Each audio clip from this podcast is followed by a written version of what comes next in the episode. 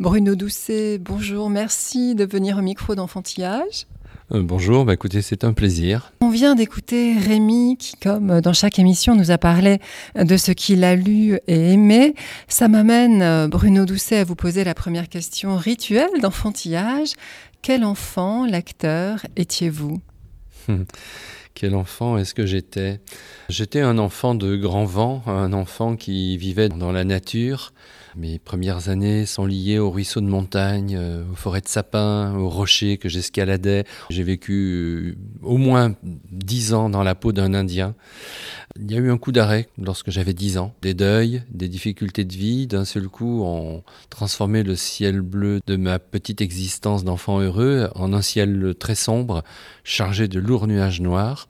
Et c'est dans ce contexte-là que j'ai découvert la poésie. Indian Castor un ruisseau de montagne traversait le sentier de mon enfance. Son eau vive bondissait du talus, étirant avec elle la soie verte des herbes. À la fin de l'hiver, l'eau clapotait sous la glace comme chante un poète dans une langue étrangère. Je l'attendais. L'été venu, mon ruisseau découvrait de grandes dalles calcaires blanchies comme des eaux.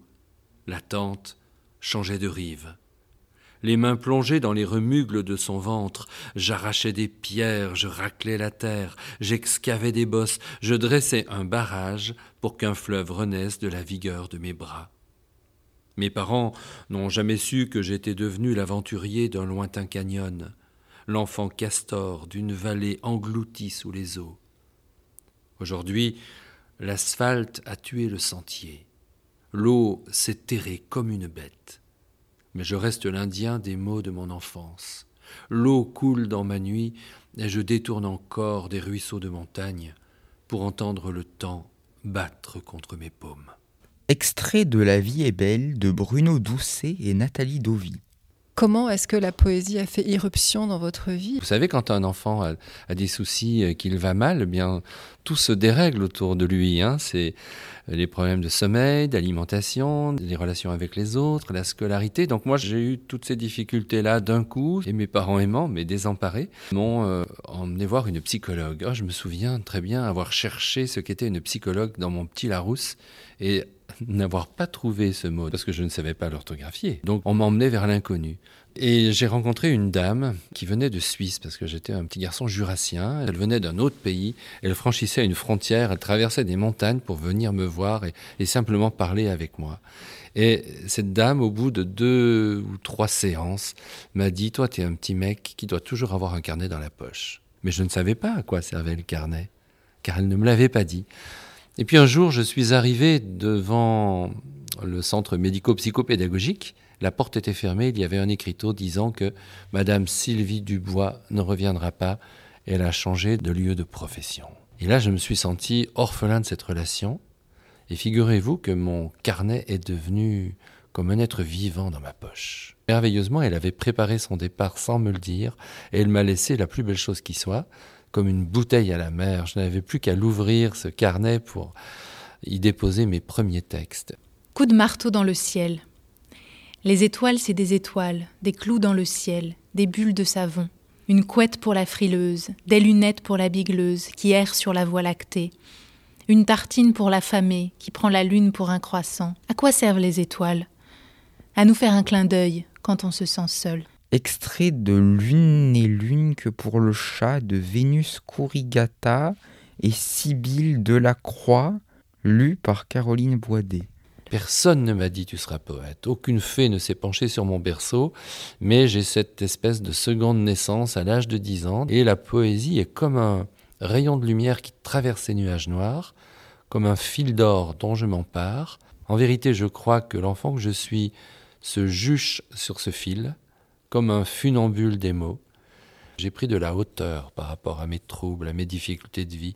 Je les ai, au sens propre du terme, surmontés. Et cet équilibre dans le mot à mot, dans le pas à pas sur le fil de l'écriture, qui est aussi le fil de la vie, eh bien, je ne l'ai jamais lâché. Je ne suis jamais redescendu de ce fil. Je ne dis pas que je suis un homme perché, mais je suis un homme qui a trouvé son équilibre par l'expression poétique. Et en devenant éditeur de poètes, j'ai pris le fil fragile des écritures d'autrui, celle d'Yvon Lemaine, celle de Maram Almasri, celle de Caroline Boidet, de Ala Mohamed, etc. Ces fils fragiles, parce que tout poème naît dans la fragilité de l'être. Je les entortille autour de mon fil, de sorte que nous tressons une corde solide. Cette maison d'édition, c'est cela, et ces voix nous disent, au fond, que la poésie est un chant universel. J'imaginais la poésie comme lecture et tout de suite, vous m'avez parlé de poésie comme écriture. Est-ce que vous avez aussi été un enfant lecteur de poésie Et souvent, on a une vision un petit peu, j'allais dire, kitsch, presque pompier de l'art poétique tel qu'il est enseigné pour la fameuse récitation à l'école primaire. Et puis après, dans le secondaire, on est assommé de diérèse, de cinérèse, des mystiches, et ça devient quelque chose de tout à fait technique et asséché. Alors comment est-ce que l'amour de la poésie euh, a perduré en vous Étonnamment, j'ai écrit des poèmes avant d'en lire. La poésie est née pour moi comme une expérience dans l'urgence de vivre.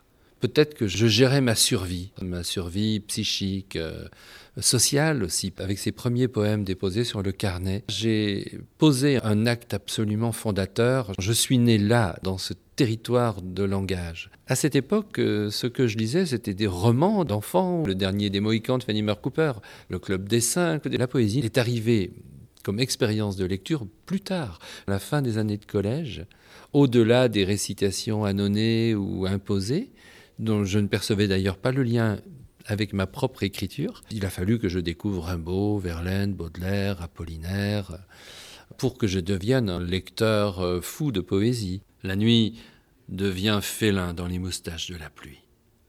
J'invente des récits pour les enfants perdus. J'ai besoin d'un attrape-rêve pour comprendre ta vie dans la ville aux deux labyrinthes. Vous écoutez Enfantillage, Bruno Doucet est l'invité de Florence Duteil. Je suis devenu professeur de lettres. Étonnamment, ce que l'on demande aujourd'hui en France aux professeurs de français ou de lettres, au lycée et puis encore davantage à l'université, c'est de faire l'anatomie du texte. C'est une quasi-dissection. On apprend aux enseignants à devenir des médecins légistes de l'écriture littéraire. On scrute le texte, son anatomie, on nomme ses organes, la métonymie, la métaphore, la synecdoque, euh, le zeugme, etc., toutes ces figures de style. Moi, je me retrouve aujourd'hui écrivain devant des jeunes qui travaillent sur mes poèmes pour le bac et qui me disent, monsieur, euh, à quel moment vous choisissez euh, de vous exprimer avec un oxymore? Et je les regarde en leur disant, mais jamais je ne pense à ça. J'écris un poème, comme je respire. Pourquoi est-ce qu'on a cette approche tellement technicienne et si peu littéraire en fait. Parce que c'est rassurant. Mais je crois que c'est une grave erreur. Bien sûr, il faut former des intelligences et des cultures, mais il faut aussi éveiller à la sensibilité, à l'humanité, à l'expression des émotions, au partage des émotions. Le poème, il advient. Personne n'est en état de poésie en permanence, euh, jour et nuit. Ça, ça s'appelle la folie. La poésie est un état intermittent passager dans nos vies. C'est comme une eau qui est à la surface de la Terre, puis qui d'un seul coup disparaît pour suivre un cours invisible. Et le travail que fait le poète, c'est de faciliter sa résurgence. Il faut faire ce travail qui consiste à habiller de clarté une opacité qui est en nous. Elle est inhérente à la nature humaine. Moi j'aime ça, j'aime transformer en expression claire la confusion intérieure. Donc il y a un malentendu sur le côté obscur, abscon de la poésie contemporaine. Ce que je n'aime pas dans une certaine poésie contemporaine, ce sont les postures ou les impostures. Trois mots sur une page, euh, quelques vertiges linguistiques et hop, on a affaire à un poème et pour peu que l'on ne soit pas lu, pas compris, pas aimé, on donne l'impression qu'on est génial. Il y a un certain tropisme post-malarméen, un héritage de Malarmé qui a posé des problèmes. Je crois que l'on gagne à sortir de cela pour retrouver une langue euh, de chair, de sang, de sueur. Cela ne veut pas dire pour autant que la limpidité, la transparence, euh, la clarté d'énonciation soit le seul chemin de la poésie. Hein. Non, non. Moi, ce que j'ai dit, c'est que il y a une obscurité de l'humain, elle est en nous, et quand on parvient à habiller de clarté cette opacité, on gagne en lisibilité et on fait naître un lectorat plus facilement que lorsqu'on referme au maximum la porte du poème. Un désir de poème. On dit du vent qu'il chante. Le vent ne chante pas. Que faites-vous de notre désir de poème? Ce jour-là, quand ils s'embrassèrent sous les fils d'où à l'automne s'envolaient les hirondelles, le vent se mit à chanter. Était-ce le nombre de fils, six comme les cordes d'une guitare? Le nombre de promeneurs, deux comme les héros du roman? Était-ce leur désir de poème qui, comme le vent, traverse le monde en chantant? Au large, les sept îles. L'une d'entre elles porte un nom couvert d'ailes et de cris. Extrait des mains de ma mère, d'Yvon Le Maine et Simonet Massy. Je crois que vous aimez bien aussi cette euh, citation de Pierre Ségas qui disait Si la poésie ne vous aide pas à vivre, faites autre chose. Chaque fois que euh, mes émotions ou le regard que je porte sur le monde, sur les autres, sur la vie, provoque cette petite goutte d'eau supplémentaire qui va faire déborder le vase des émotions, du sentiment, de la compréhension du monde, de l'interrogation, du scepticisme, de la tristesse, de la révolte, de l'indignation. C'est chaque fois qu'une petite goutte d'eau fait déborder ce vase que le poème est nécessaire. Chaque fois qu'on a le cœur qui bat un peu plus fort que d'ordinaire pour un être, pour un garçon, pour une fille, on est face à ce besoin de poème. Chaque fois que l'on sent que les mots de tous les jours ne suffiront pas pour euh, dire à l'autre l'importance d'un désir, euh, la palpitation intérieure, ce moment où il y a une sorte de vacillement de notre identité, chaque fois que l'on a envie de se penser soi-même comme un autre, dans l'amour, dans le désir ou dans la colère, nous sommes face au besoin de poème. Chaque fois que nous devons nous mettre sur la pointe des pieds par le langage pour être à la hauteur des enjeux d'existence qui sont devant nous, ce besoin de poème est là.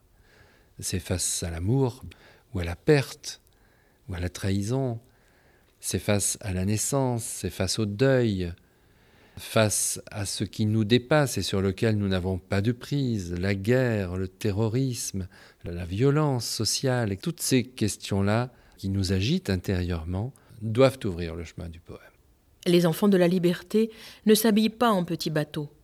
Leur peau s'habitue vite à une étoffe rêche. Les enfants de la liberté ont des vêtements usés et des chaussures trop grandes pour leurs pieds. Souvent, ils enfilent l'air nu ou la terre. Les enfants de la liberté ne connaissent pas le goût de la banane ni de la fraise. Ils mangent du pain sec, trempé dans l'eau de la patience. Le soir, les enfants de la liberté ne prennent pas de bain, ils ne soufflent pas dans des bulles de savon. Ils jouent avec des pneus, des cailloux et les débris des bombes. Avant de dormir, les enfants de la liberté ne se brossent pas les dents, ils n'attendent pas les histoires magiques de princes et de princesses. Ils écoutent le bruit de la peur et du froid sur les trottoirs de la rue, devant les portes de leurs maisons détruites, dans les camps des pays voisins ou dans les tombes. Les enfants de la liberté attendent, comme tous les enfants du monde, le retour de leur mère. Extrait de La femme à sa fenêtre de Maram Al-Masri et Sonia Maria Lucé Ponsantini, lu par Muriel Zac. Pourquoi est-ce que le poème s'impose pour parler de la misère du monde? Ouvrez un livre de poésie, que voyez-vous? Vous voyez des mots qui se sont mis debout dans l'espace de la page. Ils sont entourés de blanc, de silence, les lignes ne sont même pas terminées, mais ce n'est pas parce que les poètes sont paresseux, c'est parce que les poètes laissent à autrui le soin de compléter ce qu'ils ont écrit. Un poème, c'est un énoncé qui est suffisamment inachevé pour laisser à celui ou celle qui le lira ou qui l'écoutera sa propre part de rêve, d'imagination, de réflexion. Il faut être deux pour euh, faire un poème. Il faut quelqu'un pour l'écrire et il faut quelqu'un pour le lire. Et le poème naît à l'intersection des deux. Le texte n'est livré avec aucun cadastre, aucun titre de propriété. Il appartient à celui qui le lit. Au fond, ce que je suis en train de dire, c'est que le poème est un espace euh, démocratique ouvert et offert à la liberté d'interprétation d'autrui. C'est la raison pour laquelle les dictateurs n'ont jamais pu supporter la poésie. Ce n'est pas parce que les poètes sont des êtres séditieux avec un couteau entre les dents, c'est pas ça, mais c'est parce que la parole du poème est indomptable. Le fascisme, quel qu'il soit, c'est toujours la réduction de la parole à une signification unique, celle de celui qui l'émet et qui impose un diktat de sens. alors que le poème est un espace ouvert et offert à la libre déambulation de l'imagination d'autrui. C'est pour cela qu'il y a dans le poème quelque chose d'éminemment subversif, je pourrais presque dire révolutionnaire et éminemment démocratique. On peut être intimidé face à cette langue si belle qui s'offre à nous. On est peu dans une civilisation de l'offrande. Je, pensais, en écoutant votre question, à ce dicton que l'on entend en Mauritanie, que l'on entend en Iran, que l'on entend en Syrie, en Amérique latine. Lancer une sandale en l'air, vous avez toutes les chances qu'elle retombe sur la tête d'un poète. Tellement il y a de poètes dans certains pays, dans certaines civilisations, dans certaines langues. même si nous, nous avons en France le sentiment que la poésie est quelque chose d'un peu désuet, qui ne déplace pas les foules, toutes les choses essentielles ne sont pas visibles. La poésie euh, est un peu comme le pain, à l'image du poème Le pain de ton regard que j'ai pu écrire. Elle se partage et nous nourrit. C'est une question d'essentialité de la parole. Et le travail d'éditeur que je fais, c'est presque un travail d'éditeur porte-à-porte, qui va un peu partout, dans les librairies, dans les médiathèques, dans les centres culturels, dans les MJC, dans toute la France et au-delà, pour faire entendre les voix du poème. Nous levons les malentendus, nous déchirons les voiles qui faisaient écran, à commencer par ce voile du complexe intellectuel Beaucoup de gens me disent, mais oui, la poésie, c'est trop difficile. Euh, mais non, pas du tout. Moi, je leur dis, mais je connais de grands poètes qui n'avaient pas accès à l'écriture. J'en ai rencontré au Sahara ou ailleurs, euh, des gens qui ne sont que dans l'oralité, des gens qui composent euh, accompagné par des musiciens. Par rapport à cette dimension orale, c'est bon de faire apprendre par cœur euh, des poèmes aux enfants et c'est bon qu'il y ait ce caractère physiologique, que ça passe par le corps de l'enfant, que ça passe par sa propre voix. Le vieux poète que je suis connaît des centaines de poèmes. J'ai des poèmes en moi depuis l'enfance qui ne m'ont pas quitté. La seule réserve que j'ai, c'est parfois que c'est une violence faite à l'enfant que de devoir apprendre et d'être noté. Lorsque un enfant qui a du mal à retenir un poème ou qui n'aime pas un poème mais, qui doit l'apprendre euh, se retrouve avec une mauvaise note, alors c'est quelque chose qui referme la porte au lieu de l'ouvrir. L'évaluation fait bien souvent obstacle. Une récitation balbutiée, hésitante, et même, j'irais jusqu'à dire, celle de l'enfant bègue, peut-être mais extraordinairement touchante. Nous nous savons bien que la poésie commence avec la fragilité. Ceux qui écrivent le savent. C'est une fragilité consentie que la poésie. Les élèves en difficulté sont ceux auxquels on donne une vraie chance, celle de pouvoir s'exprimer autrement, de ne pas être euh, assujetti à la norme. La poésie, c'est toujours un écart par rapport à ces normes. La poésie fait craquer la langue, elle la secoue de sa torpeur. Il faut donner cette chance à autrui, cette liberté, même au prix de la désobéissance institutionnelle et pédagogique. Votre propre recueil a un titre euh, qui résonne de façon tout à fait cinématographique, La vie est belle. Ça fait penser au film de Capra, ça fait penser au film de Benigni. Alors pourquoi ce titre? Euh, C'est le titre d'un poème, le dernier du recueil, qui est un texte que j'aime énormément, que j'ai mis du temps à faire venir, à apprivoiser, mais qui a pour moi un effet un peu magnétique. Les poèmes d'Yvon, de Maram Almasri, de Vénus Corrigata, ou les poèmes de La vie est belle, parle de la vie. Les enfants de Syrie, emmaillotés dans leur linceul comme des bonbons enveloppés. Mais ils ne sont pas en sucre, ils sont de chair et de rêve et d'amour. Les rues vous attendent, les jardins, les écoles et les fêtes vous attendent, enfants de Syrie. C'est trop tôt pour être des oiseaux et pour jouer dans le ciel. Winston Churchill, en pleine offensive nazie sur l'Angleterre, alors qu'on voulait couper le budget des arts et de la culture, aurait dit Mais alors pourquoi nous battons-nous?